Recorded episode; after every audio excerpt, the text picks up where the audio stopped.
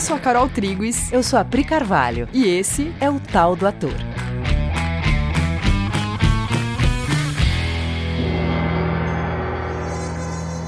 Oi, galera. Oi, gente. Tudo beleza? Como vocês estão? Bom, seguinte, o que a gente vai fazer hoje?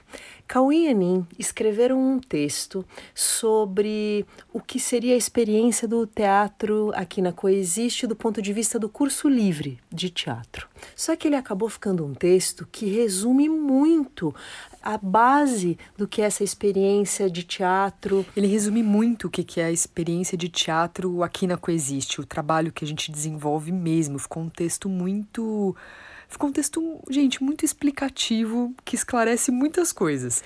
Então a gente e, decidiu... E fala do funcionamento do teatro dentro de uma pessoa. Sim. Então a gente decidiu pegar esse texto e literalmente ler ele para vocês e comentar no meio, né? Ler um parágrafo, trocar uma ideia, ler mais um, trocar uma ideia, para vocês entrarem em contato com esse texto que deixou a gente doida, né? Que a gente olhou Sim. e falou, cara, as pessoas têm que ouvir isso desse jeito. Sim.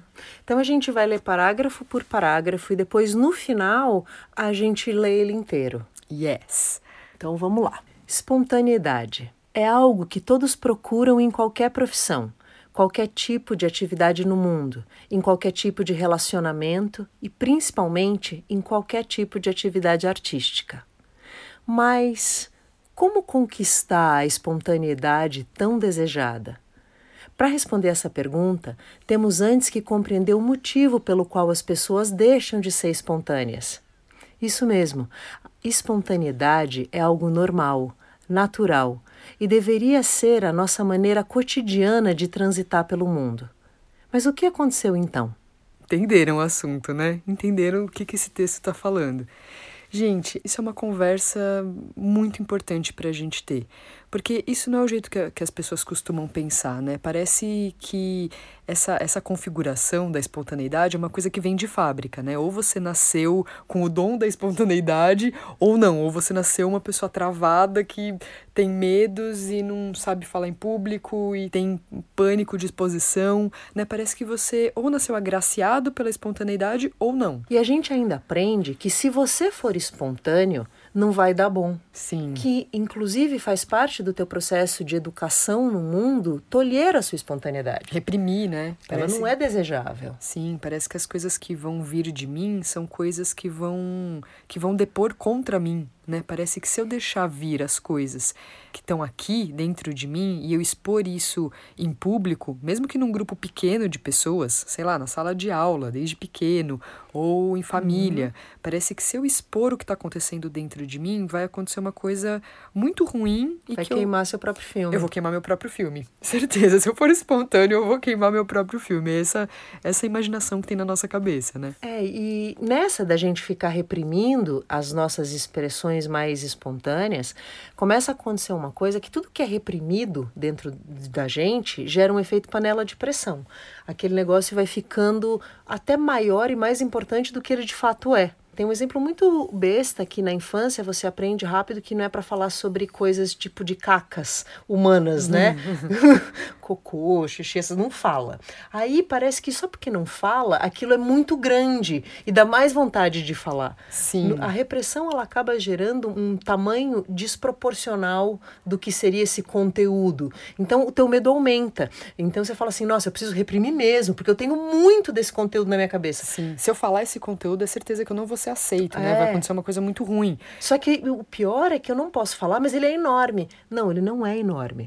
São Nem... conteúdos até bem bestas, assim, são conteúdos bobos, né, normalmente. Só que como a gente reprimiu, parece que eles ficam muito importantes e grandes e, nossa, se eu expor isso... É, ninguém pensa nisso e para mim é maior do que é para os outros. Todo mundo pensa nisso, para você não é maior do que é para ninguém, é só porque a gente fez uma convenção social de que ninguém fala de alguns assuntos. Uhum. a gente super importantiza isso e fica fazendo loucura na nossa própria cabeça com essas coisas. Vamos continuar? Vamos aí, a gente vai ler mais um trecho. Se você prestar atenção, por mais que você tente ser você mesmo, ainda se mantém numa sensação de não encaixe, de tem algo estranho, ou sensação de não adaptação, ou de que está imitando alguém, ou até uma sensação de falsidade. Sabe por quê? Porque você está tentando ser alguém que você não é. e está tentando tanto que se confundiu com esse alguém que você acredita ter se transformado. Gente, você se lembra de você imitando pessoas? Assim, quando você é pequeno, você pega literalmente itens que você gosta, admira, em pessoas normalmente mais velhas que você, uhum. parece que já entenderam melhor como é que é o mundo, já estão se dando melhor. E você... Então você pega. É, eu tinha uma prima mais velha do que eu, que tenho essa prima até hoje, que eu achava ela muito mais descolada do que eu, porque ela, eu tinha oito, ela tinha 16, gente. Ela tava batendo um bolão. Então, tudo que ela fazia, eu fazia igual. O jeito que ela falava, eu queria falar igual. Todos os vícios de linguagem eu imitei, porque para mim era um jeito de cortar caminho e já sair na frente no quesito sou descolada no mundo. Vocês, vocês têm essas memórias, assim, de você pegando uma pessoa da sua família ou aquela pessoa da, uma, sei lá, um amigo na sua sala, né, de aula, que você fala, nossa, essa pessoa ela tem mais amigos do que eu, eu vou tentar fazer isso aí que ela faz, né? E você fica imaginando que a pessoa é de um jeito, você fica vendo um comportamento nela e aí você tenta fazer igual, você tenta imitar para que dê certo para você também. Vocês lembram disso? A gente está falando isso porque, de fato, a gente quer que você comece a olhar que todo mundo faz isso, só que isso, hum, ao longo da sua história, vai gerando uma sensação de meio de falsidade. De que eu perdi um pouco o contato com o que seria o meu jeito sem essas coisas. Parece que agora eu tô apoiado numa num Frankenstein de mim mesmo, sabe? Tem aquele jeitinho de falar da minha prima, que eu achei legal, tem aquele pensamento do meu pai sobre aquele assunto, que eu acho que eu devo pensar assim também, né? Porque eu acho que esse é o jeito certo de pensar. Aí tem aquele jeito da minha amiga da escola de, de falar com as pessoas, que eu acho que assim ela consegue algo que eu também quero, né? E aí a gente vai montando esse Frankenstein e pegando trejeitos de pessoas, pegando jeitos, pe pegando é, opiniões de pessoas, tipo, nossa, aquela pessoa falou de um jeito, né? Ela parece inteligente falando sobre isso. Eu quero parecer inteligente ah, também. Ah, tem o clássico que quando você é pequeno, é que isso é uma coisa mais da minha geração. Talvez seja um exemplo velho, mas vai aí. Quando você é pequeno, o cigarro é horrível. Uma coisa que você não entende porque alguém faria aquilo. Quando você está entrando na pré-adolescência, ele começa a ficar interessante. Porque ele começa a ser associado com a pessoa, ela, ela é um pouco rebelde, ela está fazendo uma coisa que criança não faz, que é adulto. Aí, eu quero parecer eu adulto. Eu quero parecer adulto. Aí você se força a fumar. A primeira experiência de fumar é sempre horrorosa. O gosto daquilo é péssimo, você tosse, é um horror. Mas você insiste numa coisa. Você enfia aquilo em você, né? Você faz aquilo, você querer aquilo, né? Até que chega uma hora que você aprende a fumar e aí tá você lá posando de adulto, né? Fazendo aquela coisa de fumando. E depois de um tempo você tá viciado naquilo, gente. o que estamos fazendo com nós mesmos, gente? Pelo amor de Deus, o que, que é isso? Mas sim, é um negócio que. Ah, com cigarro fica muito fácil de ver, né? Que é uma coisa que não é natural em você, obviamente, né? Que isso não é normal, natural. Mas aí você faz de um jeito que depois, quando você já tá bem viciado naquilo, é, parece que é, você já não se vê mais sem aquilo. E fica difícil de abrir mão. Fica difícil de abrir mão como se aquilo fosse uma coisa é, natural em você. Não, mas é. Só que, gente, ninguém nasceu fumando. Assim como ninguém nasceu com todas essas características de personalidade que a gente foi é, acoplando a nós mesmos, né? Como se fossem naturais. Aquele jeitinho de falar da sua tia não é natural em você mas se acoplou, é igual um cigarro, mesmo muito bom esse exemplo. o grande ponto aqui é que a gente constrói aspectos que a gente vai chamar de sou eu mesmo. Só que não são, são construções, como o exemplo do cigarro. E isso vai dando uma sensação de que é de desconforto, porque não é verdade que você é assim mesmo. Uhum. E aí você fica sempre com uma sensação que tem alguma coisa estranha dentro de mim, né? Tem alguma coisa que está desencaixada, tem alguma coisa uma sensação assim, tipo, parece que eu nunca tô normal. Eu nunca tô do jeito que eu sou. Sempre tem alguma construção que me faz reagir às coisas de um jeito específico. Parece que eu virei uma, uma maquininha de reações e ações, já que tem um jeito programado de ser. Parece que eu não lembro mais como é que seria eu sem esses trejeitos. Nossa, você está falando parece, mas é preciso o que você falou. É exatamente assim, né? É assim e isso gera uma sensação de estranhamento. Por isso que a gente se estranha tanto e pior. Como isso não é você, isso é uma construção e você meio que perdeu a mão dessa construção e já nem lembra mais como isso começou, né, já meio que virou seu vício como o cigarro, você não gosta daquilo, uhum. porque você sabe que aquilo não é o seu espontâneo. E a sua vontade, a sua suposta timidez, a sua vontade de se esconder na comunicação, não é se esconder o você você, é esconder isso, essas, essas construções. construções. E aí, porque dessas construções você não se orgulha. Você sabe que elas são fake, você sabe que você foi pegando elas ao longo do tempo e da convivência com as pessoas para ser aceito, para se adaptar melhor, enfim, X, cada um pegou por um, por um motivo, mas você sabe que você fez isso, então você não se orgulha dessa sua não naturalidade. E aí por isso você tem vontade de se esconder. Não é vontade de se esconder, é vontade de esconder isso, né? Vamos ao texto. Mas quem é esse alguém que eu estou pensando que sou eu? Pois é, para ser espontâneo, você tem que apenas expressar o que você realmente é. Se você estiver tentando exercer um outro alguém que não é você, isso vai ficar com cara de falso e vai gerar conflitos internos que também vão se expressar nos seus movimentos, falas, gestos e sensações. Sabe aquela sensação de, putz, eu fico travado, não sei onde colocar as mãos, sabe? Tem situações que você não sabe Tá tudo tão confuso na cabeça, já não sei mais é, quais são as minhas expressões, que eu não sei nem onde colocar as minhas mãos. Fica muito conflito nesse lugar. Acho que a gente explicou bem, né, esse parágrafo Sim. já. Acho que a gente pode seguir. Vamos ao texto. Durante toda a sua história, você recebeu sugestões sobre maneiras de pensar e de se expressar. Algumas você aceitou, outras não. As sugestões que você aceitou nada mais são do que crenças que ditam sua maneira de pensar e de ver o mundo, conceitos e ideias que são a base para os seus julgamentos, opiniões e conclusões sobre tudo que seus sentidos percebem. São a base das suas reações e da sua maneira de se comportar diante de tudo. Então, aqui a gente está falando de culturas de coisas que foram construídas, né? A cultura é uma construção coletiva, a cultura de um país, né? A construção coletiva de como a gente vive. Só que a gente faz isso, o primeiro lugar onde você recebe uma cultura é dentro do seu núcleo familiar, uhum. né? Você tem famílias que dormem cedo, que comem carne. Ou que não comem carne. Ou que dormem tarde. Que estuda muito. Ou que trabalha muito. Tem um milhão de sugestões de comportamento que você vai incorporando. E você topa. Uhum. Né? Dentro da tua própria família, aí você pega aquelas sugestões de comportamento, mais as sugestões de comportamento da sua escola, mais as sugestões de comportamento dos seus amigos, e aí você pega aquilo que você vai chamar de o jeito que você funciona. Sim. E aí os estímulos chegam até você hoje em dia, né? As coisas acontecem à sua volta, e aí você reage a essas coisas que acontecem à sua volta a partir disso que você construiu, a partir desses conceitos que você foi pegando para você como se fosse o seu jeito de pensar. Então, sei lá, toca uma música e você imediatamente olha para aquela música e diz: gosto, não gosto. Né? Tem uma comida, aí você fala, como esse tipo de coisa, não como, gosto, não gosto. Gente, é a coisa, né, de pra gente comer inseto, é um horror, nossa, como pode?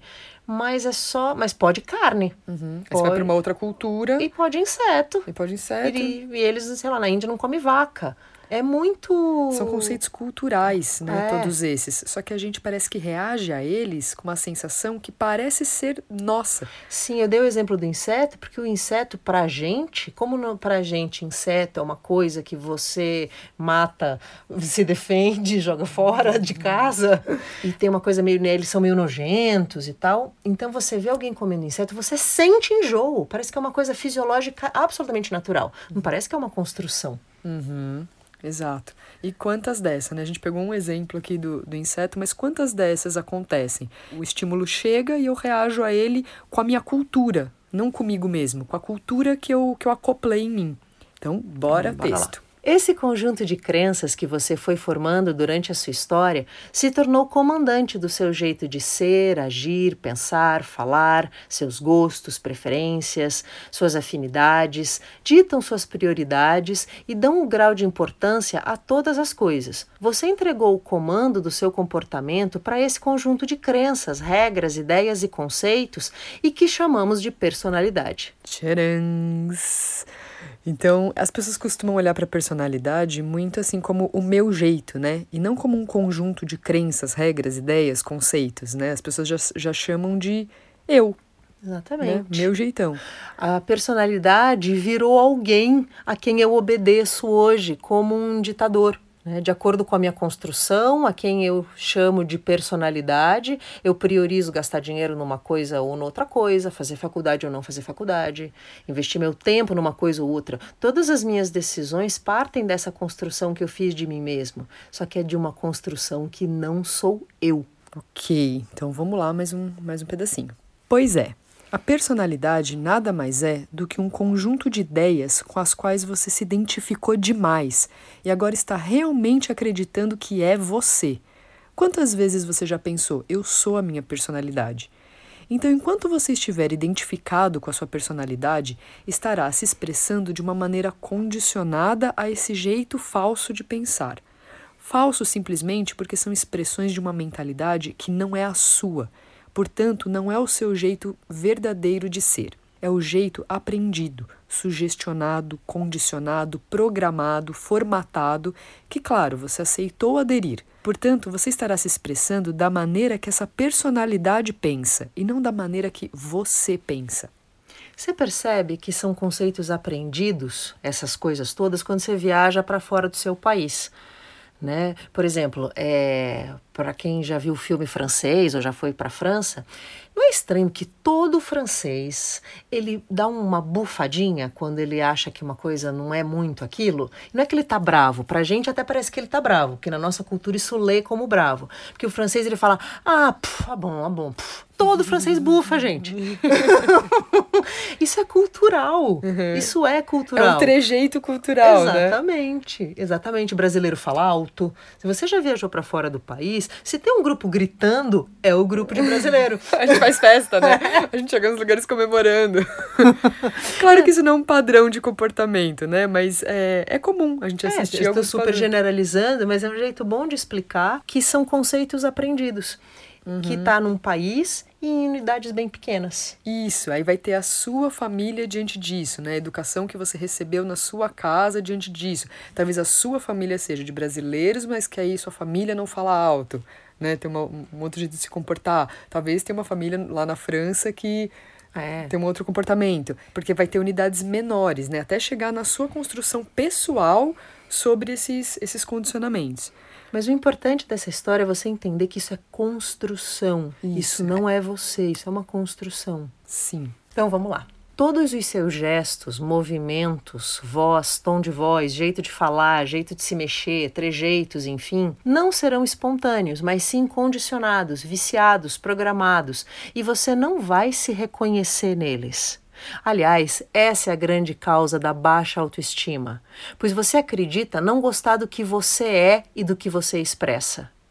Você sente vergonha de si mesmo e prefere não se expor.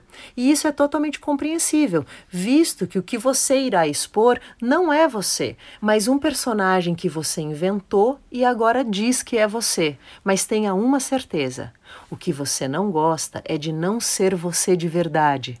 E tudo o que você não gosta em você é o que você não é. Mas existe uma maneira de recuperar a sua condição natural de ser é possível se lembrar de quem você é e deixar que as suas expressões naturais voltem. Não é uma ótima notícia saber que o que você não gosta em você são as coisas que não refletem a sua real natureza? Gente, não é muito legal a gente saber disso? Porque a gente fica sentindo né, essa, essa atmosfera dessa construção, dessa personalidade que me trava, eu fico meio refém disso, né? E essa é uma notícia muito maravilhosa, que é, peraí, isso não sou eu, se está acoplado, se não sou eu, é só eu tirar de cima, de mim. Entende? Exatamente. Eu tô aqui ainda. Você está aí. Você está intacto, você está perfeito, está tudo bem com você. Você percebe que você estranha as suas expressões justamente porque elas são penduricalhos que não refletem de fato o que está no seu coração? Sim. É por isso que você vê e, e fala, putz, você não gosta, você não gosta do jeito que eu me expresso. Não, você não gosta do penduricalho. É por isso que você estranha, né? Porque Exatamente. não é você. Se fosse você, você não estranharia. Né? Você, dizer, achar, claro, sou eu. Você achar normal, gostoso, legal. É isso que está no meu coração mesmo, é isso que eu expresso mesmo. Sim. Que é o que você sente quando você está se expressando de verdade, Sim. né? Quando vem uma expressão sua que é natural, e com certeza vocês já devem ter vivido isso em algum momento. Uma sensação de é, ter expressado uma coisa que vem do seu coração. Sabe quando você consegue, sei lá, expressar amor por alguém, carinho, vontade de ver alguém bem, Sabe quando você faz alguma coisa por alguém para ver aquela pessoa bem e a pessoa fica bem e você sente uma, uma alegria muito genuína no seu coração de ter visto alguém é, sentindo uhum. uma coisa legal e você ter participado daquilo? Sabe? São sensações genuínas que você já deve ter experimentado. Com certeza você já experimentou. E nessa hora, parece que esses conflitos todos, eles, eles abaixam o volume, né? É, eles saem de cena.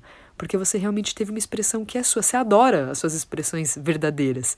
Então, não se trata de gerar algo novo em termos de expressividade. É só limpar a área. Só limpar a área, que legal. Vamos ao texto. Espontaneidade é a expressão do seu estado verdadeiro, seu estado mais amoroso, puro, doce, livre e criativo. E você gosta muito do seu verdadeiro estado de existir e se sente muito bem em compartilhar suas expressões verdadeiras.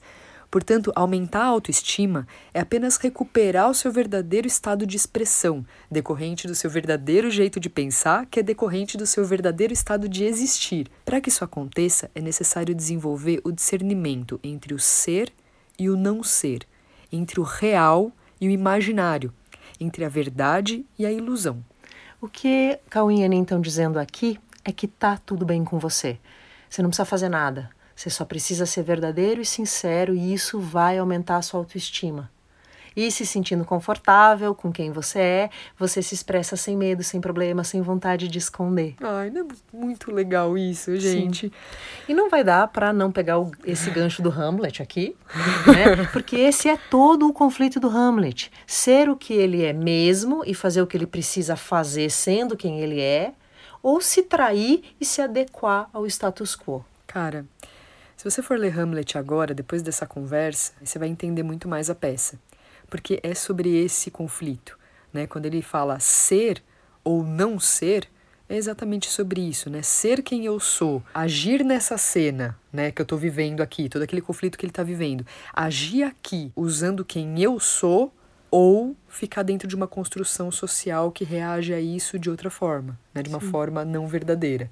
Sim. É muito esse E aí conflito. ele vai ter um conflito paralisante durante quatro horas de peça, até ele não aguentar mais a pressão e acabar sendo quem ele é. Então vamos ao texto. Livre de todos os condicionamentos da personalidade e relembrado do seu estado natural de existir, você transita pelo mundo com a segurança e o prazer de oferecer o que há de mais verdadeiro em você. Na certeza da aceitação e autoaceitação plena pois viver no mundo o que somos em essência e poder expressar a verdade do que somos livremente é o que há de mais desejável por todos que querem percorrer esse feliz caminho que vai da personalidade ao espontâneo. Gente, esse é o caminho que a gente trilhou. E a gente teve que dar todos esses passos. Tudo que esse texto está falando, que a gente quis muito compartilhar com vocês, acreditem, eu e a Pri, a gente sabe exatamente sobre todas essas sensações e a gente conhece os passos que tem que ser dados para a gente sair da personalidade e ao espontâneo. A gente está trilhando esse caminho. E a gente quer muito compartilhar isso com vocês porque a gente sabe o bom que isso gera. A gente queria muito que você se dê a oportunidade de trilhar um caminho para descobrir quem você escondeu sob os condicionamentos. Que você achasse um lugar confortável e em concordância consigo mesmo e, portanto, sem necessidade de disfarce ou esconderijo. Pensa nisso, uma vida sem disfarce, sem esconderijo, é, se relacionando livremente dentro da sua liberdade de existir e se expressar e incluir a todos nisso. Confortável em qualquer ambiente. Gente, imagina isso, ser confortável internamente, você tá bem, confortável com você mesmo e com as pessoas em qualquer ambiente, em qualquer relação. Né, à frente de uma única pessoa, de uma equipe uma ou de uma plateia. plateia. Sim. Sim. Né? Numa festa chique ou num churras de calção. Sim, com seus melhores amigos, dentro de um elevador com um suposto desconhecido, com a sua família, ou no seja, trabalho. Confortável com quem você é, de sim, fato. Sim, considere isso como uma opção realista. Considere isso. A gente, bom, a gente sempre fala que o caminho que a gente trilhou para essa conquista foi como alunas de Cauê e Anin, como alunas da Coexiste. A gente fez a Coexiste Teatro para conseguir replicar isso artisticamente. E a gente tem um convite para vocês, que é a gente está abrindo vagas para o curso livre de teatro. Que legal, ele chama curso livre. ele, é o curso livre de teatro, o nome dele é Da Personalidade ao Espontâneo, que é justamente esse caminho, né? A gente oferece esse caminho. E a gente tem aulas abertas agora para que as pessoas possam vir conhecer o nosso trabalho. Entender até como ele está funcionando no online agora. Né, Exatamente, né? porque semestre. ele é 100% online por enquanto. A primeira aula é esse sábado, dia 8 de agosto de 2020, das 14 às 17 horas. Para participar, você vai no site da Coexiste, coexiste.com.br barra teatro e se inscreve para aula aberta. Se a gente não tiver chegado ao limite máximo de inscritos para o curso, a gente mantém a aula aberta ainda no sábado que vem, dia 15 de agosto, mesmo horário, das 14 às 17 e mesmo procedimento de inscrição no site. Então você seja muito bem-vindo para vir trilhar esse caminho com a gente. A gente sempre fala que teatro não precisa ser constrangedor, né? Fazer esse caminho de libertação dessas, dessas amarras todas da personalidade, isso não precisa ser um, um processo constrangedor, né? De medo, né? Muito pelo contrário, pode ser uma coisa muito confortável mesmo, muito alegre. Então agora vamos ouvir esse texto inteiro, corrido, lido por Cauim, Ani. Da personalidade ao espontâneo. Espontaneidade é algo que todos procuram em qualquer profissão, qualquer tipo de atividade no mundo, em qualquer tipo de relacionamento e, principalmente, em qualquer tipo de atividade artística. Mas como conquistar a espontaneidade tão desejada? Para responder a essa pergunta, temos que antes compreender o motivo pelo qual as pessoas deixam de ser espontâneas. Isso mesmo. Espontaneidade é algo normal natural e deveria ser a nossa maneira cotidiana de transitar pelo mundo. Mas o que aconteceu então? Se você prestar atenção, por mais que você tente ser você mesmo, ainda se mantém uma sensação de, de não encaixe, de ter algo estranho, ou uma sensação de não adaptação, ou uma sensação de que está imitando alguém, ou até uma sensação de falsidade. Sabe por quê? Porque você está tentando ser alguém que você não é. E está tentando tanto que se confundiu com esse alguém que você acredita ter se transformado. Mas quem é esse alguém que eu estou pensando que eu sou? Pois é, para ser espontâneo, você tem que apenas expressar o que você realmente é. Se você estiver tentando exercer um outro alguém que não é você, isso vai ficar com cara de falso e vai gerar conflitos internos, que também vão se expressar nos seus movimentos, nas suas falas, gestos e sensações. Durante toda a sua história, você recebeu sugestões sobre maneiras de pensar e se expressar. Algumas você aceitou, outras não. As sugestões que você aceitou nada mais são do que crenças que ditam sua maneira de pensar e de ver o mundo. Conceitos e ideias que são a base para os seus julgamentos, opiniões e conclusões sobre tudo o que os seus sentidos percebem.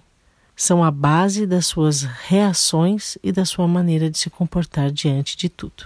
Esse conjunto de crenças que você foi formando durante a sua história se tornou o comandante do seu jeito de ser, agir, pensar, falar, seus gostos, preferências, suas afinidades, ditam suas prioridades e dão o grau de importância a todas as coisas. Você entregou o comando do seu comportamento para esse conjunto de crenças, regras, ideias e conceitos, e que chamamos de personalidade. Pois é, a personalidade nada mais é do que um conjunto de ideias com as quais você se identificou demais e agora está realmente acreditando que é você. Quantas vezes você já pensou, eu sou a minha personalidade? Então, enquanto você estiver identificado com a sua personalidade, você estará se expressando de uma maneira condicionada a esse jeito falso de pensar. Falso simplesmente porque são expressões de uma mentalidade que não é a sua, portanto, não é o seu verdadeiro jeito de ser. É um jeito aprendido, sugestionado, condicionado, programado, formatado e que, claro, você aceitou aderir. Portanto, agindo assim, você estará se expressando da maneira que essa personalidade pensa e não da maneira que você pensa. Todos os seus gestos, movimentos, voz, tom de voz, jeito de falar, jeito de se mexer, trejeitos, enfim, não serão espontâneos, mas sim condicionados, viciados, programados, e você não vai se reconhecer neles. Aliás, essa é a grande causa da baixa autoestima, pois você acredita não gostar do que você é e do que você expressa. Você sente vergonha de si mesmo e prefere não se expor, e isso é totalmente compreensível, visto que o que você irá expor não é você, mas um personagem que você inventou e agora diz que é você. Mas tenha uma certeza: o que você não gosta é de não ser você de verdade. E tudo o que você não gosta em você é o que você não é. Mas existe uma maneira de recuperar a sua condição natural de ser. É possível se lembrar de quem você é e deixar que suas expressões naturais voltem. Espontaneidade é a expressão do seu estado verdadeiro, seu estado mais amoroso, puro, doce, livre e criativo. E você gosta muito do seu verdadeiro estado de existir e se sente muito bem em compartilhar suas expressões verdadeiras. Portanto, aumentar a autoestima é apenas recuperar seu verdadeiro estado de expressão, decorrente do seu verdadeiro jeito de pensar, que é decorrente do seu verdadeiro estado de existir. Para que isso aconteça, é necessário desenvolver o discernimento entre o ser e o não ser, entre o real e o imaginário, entre a verdade e a ilusão. Livre de todos os condicionamentos da personalidade e relembrado o seu estado natural de existir, você transita pelo mundo com a segurança e o prazer de oferecer o que há de mais verdadeiro em você, na certeza da aceitação e autoaceitação plena, pois viver no mundo o que somos em essência e poder expressar a verdade do que somos livremente é o que há de mais desejável por todos que querem percorrer esse feliz caminho que vai da personalidade ao espontâneo. É isso, amores. É Muito isso. obrigada por, por esse momento. Que legal a gente poder compartilhar esse texto de Cauim Enin com vocês. Ele tá muito completo, ele tá Sim. muito lindo. Escutem o texto, muitas vezes ele é quase uma meditação, é. né? Se ouvir isso inteiro, é. gera um entendimento muito claro do que isso significa. Ouçam muitas vezes mesmo. É bom ir deixando essa ideia entrar dentro de você, porque isso vai gerar visão do que esse texto está tentando te mostrar. Você ficou emocionada. Bonitinha. A Prita coelhinho de lágrimas. te amo. Amores, muito obrigada por tudo isso. Obrigada mesmo. Seja bem-vindo. Vem aí para aula experimental, curtir isso com a gente, tá bom? Um beijo e até semana que vem. Tchau.